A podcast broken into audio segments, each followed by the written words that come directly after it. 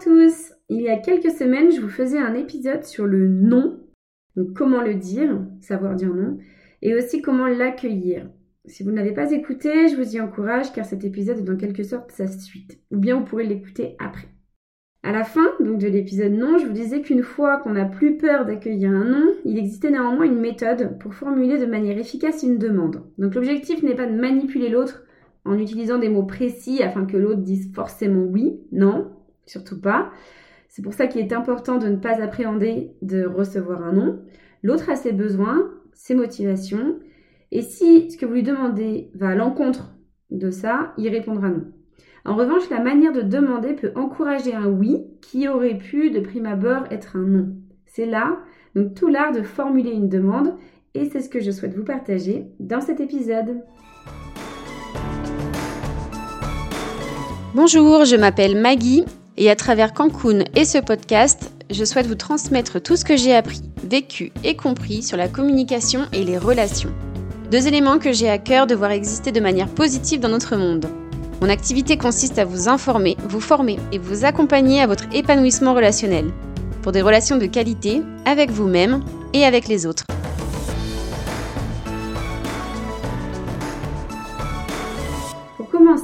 S'agit de réfléchir à la demande qu'on souhaite formuler. Une demande, c'est pas une exigence, c'est pas un ordre, c'est pas le désir de changer quelqu'un. Une demande, c'est une aide qu'on souhaite obtenir pour satisfaire un besoin. On en revient toujours encore à nos besoins. Dès que vous avez envie de demander quelque chose à quelqu'un, commencez par vous demander pourquoi. Pour quel besoin? Pourquoi est-ce que c'est important pour moi de demander ça? Exemple, je veux que mon fils range sa chambre. Mais pourquoi? Quel besoin se cache derrière cette demande? Réellement. Si on rembobine, une demande qu'on souhaite formuler va naître d'une émotion, une émotion désagréable qui nous envoie un signal qu'on souhaite traiter, et pour cela il est possible que j'ai besoin de quelqu'un, d'où la demande, ou bien une émotion agréable qu'on recherche, qui surviendra quand un besoin sera satisfait, et pour cela il est possible que j'ai aussi besoin de quelqu'un. Exemple, je veux partir en week-end avec mon amoureux. Pourquoi? Quelle émotion est recherchée? Pour satisfaire quel besoin?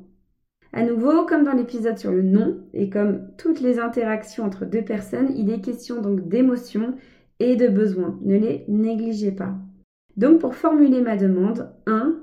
Commence toujours par ça. Je réfléchis aux besoins qui se cachent derrière cette demande, car c'est ce besoin qui sera à mettre en avant. La clé, c'est ça. Pour exprimer une demande, il faut exprimer avant tout un besoin. Pourquoi? Comment ça fonctionne? Deux postulats. Donc le premier que je vous ai présenté il y a quelques semaines euh, dans un post écrit donc sur Instagram, sur Facebook, est intitulé Les trois erreurs en fait qui nuisent aux relations, et j'en ferai un épisode de podcast, c'est l'être humain a horreur d'être contraint. Un besoin fondamental qui concerne tous les hommes, avec un gros H, c'est la liberté. Et la pose de contraintes vient enfreindre cette liberté. Les contraintes sont un puissant frein à la qualité relationnelle. Aussi, gardez bien en tête, hommes, femmes, adultes, enfants, aucun être humain n'aime être contraint. Premier postulat. Deuxième postulat que je vous ai partagé donc en citation Instagram et Facebook semaine dernière, tout être humain porte au fond de lui le désir ardent, ardent j'ai envie de dire, de contribuer, aider, être utile, apporter sa pierre à l'édifice de la vie et au bien-être de ses proches. Tout être humain a ce besoin, contribuer. Donc avec ces deux postulats et la clé que j'ai énoncée juste avant, vous commencez à voir se dessiner donc une forme de demande. 1. Faire ressortir le besoin à satisfaire. 2. Ne poser aucune contrainte. 3. Éveiller le besoin de contribuer de l'autre, qu'il ait envie, qu'il prenne plaisir à m'aider. Et maintenant la méthode. Donc comment construire une demande? Je vous partage à nouveau la formule magique, un peu la recette de la CNV, la communication non violente. C'est l'acronyme OSBD. O, observation, les faits, indiscutables, mes cinq sens. Je vois, j'entends, il y a, c'est indiscutable. S, les sentiments, ce que ça suscite en moi, ou quelle émotion je recherche. B, le besoin. Pourquoi cette émotion elle est là? Quel besoin est non satisfait ou celui que j'ai envie de satisfaire? Et D, la demande. Quelle solution j'ai envisagée? Voilà. Et je formule ma proposition. Serais-tu OK pour contribuer à la satisfaction de ce besoin? Donc en deux mots, ce que j'ai appris également en formation de management, il s'agit un d'expliquer OSB et deux d'impliquer avec ma demande. Donc des exemples concrets. Je vais reprendre les deux du dessus. Donc, je veux que mon fils range sa chambre. D'abord, pourquoi? Quel besoin non satisfait ou à satisfaire? Ou quel sentiment que je ressens là maintenant? Ou quel sentiment je recherche? Ces besoins, ces sentiments donc peuvent varier d'une personne à l'autre. Donc, ça peut être euh, j'ai besoin d'ordre, d'hygiène, de sécurité, j'ai besoin d'harmonie, j'ai besoin de beauté, voilà. Et en ce qui concerne les sentiments, je peux être inquiète, euh, voilà, quand il est question de sécurité. Je peux être mal à l'aise, agacée, furieuse. ça peut être plein de sentiments. Et je peux rechercher donc l'apaisement, la sérénité, la joie. Donc pourquoi je veux faire cette demande? Parce que j'ai besoin d'ordre, d'harmonie. Donc là, je ressens de l'agacement. Et je recherche à être sereine, à être en joie. Ok, donc le diagnostic est clair. Je formule ma demande. Donc au lieu de dire, mais Victor, range-moi ta chambre, pose d'une contrainte claire, je vais plutôt dire Victor, ton lit est défait.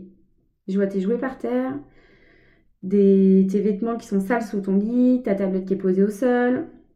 Voilà, je me sens agacée, contrariée, car j'ai besoin d'ordre, d'harmonie dans la maison.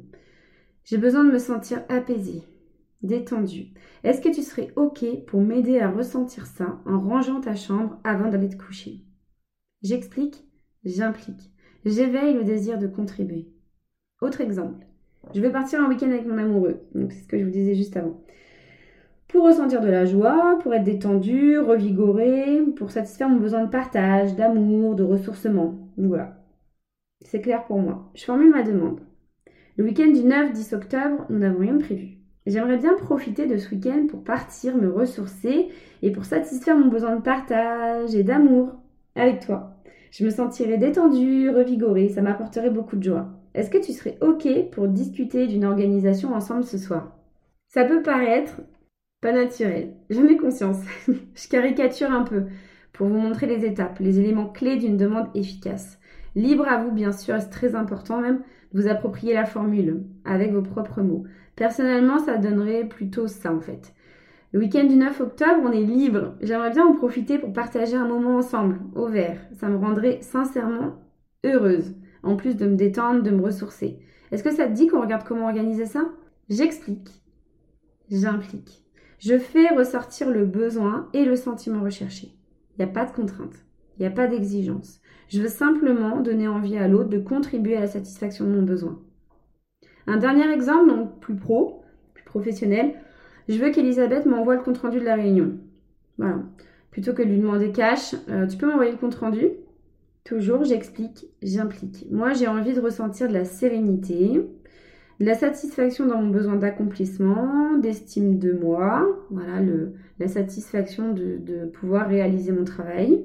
Demande, du coup, comment je le formule Elisabeth, tu as rédigé un compte-rendu lors de la réunion de mardi. Il comporte des éléments dont j'ai besoin pour terminer le dossier de vendredi pour être sereine, mais vraiment pleinement satisfaite dans l'accomplissement de cette tâche, est-ce que tu serais OK pour me l'envoyer d'ici ce soir? Toujours, j'explique, j'implique.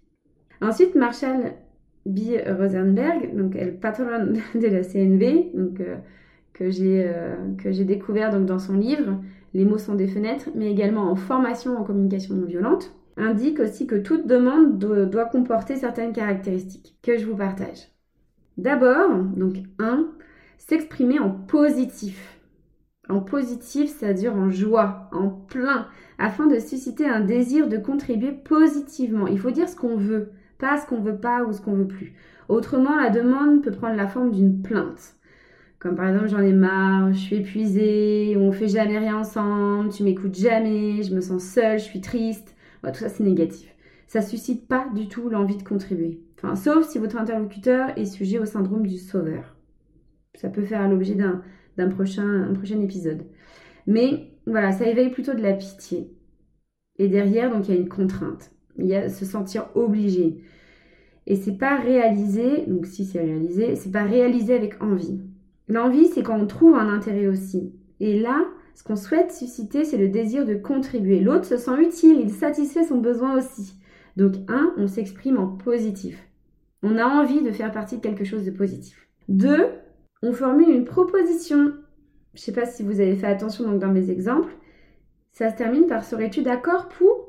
Es-tu OK pour? Que penses-tu de? Ou peut-être qu'on pourrait? Voilà, rappelez-vous, aucune contrainte. L'autre est libre, vous proposez. Et trois, formulez une proposition SMART.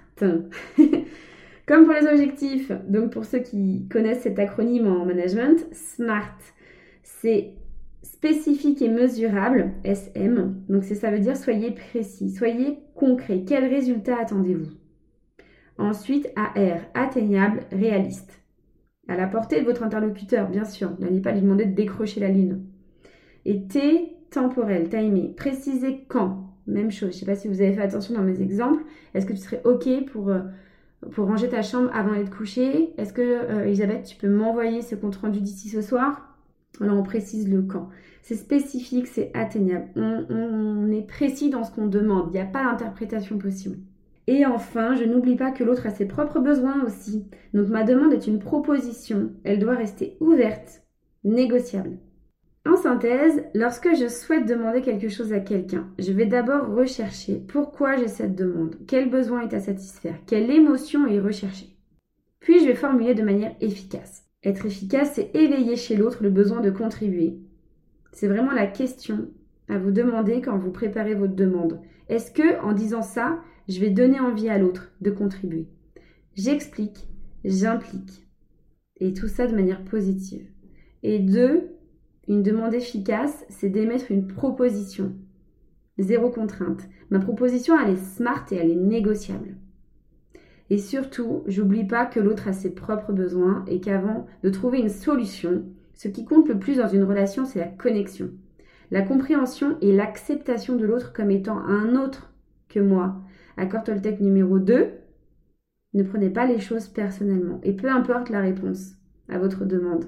Marshall B. Rosenberg a écrit donc dans son livre La façon la plus convaincante de démontrer que notre demande est sincère, ça consiste à réagir avec empathie à un refus, c'est-à-dire avec écoute et respect de l'autre.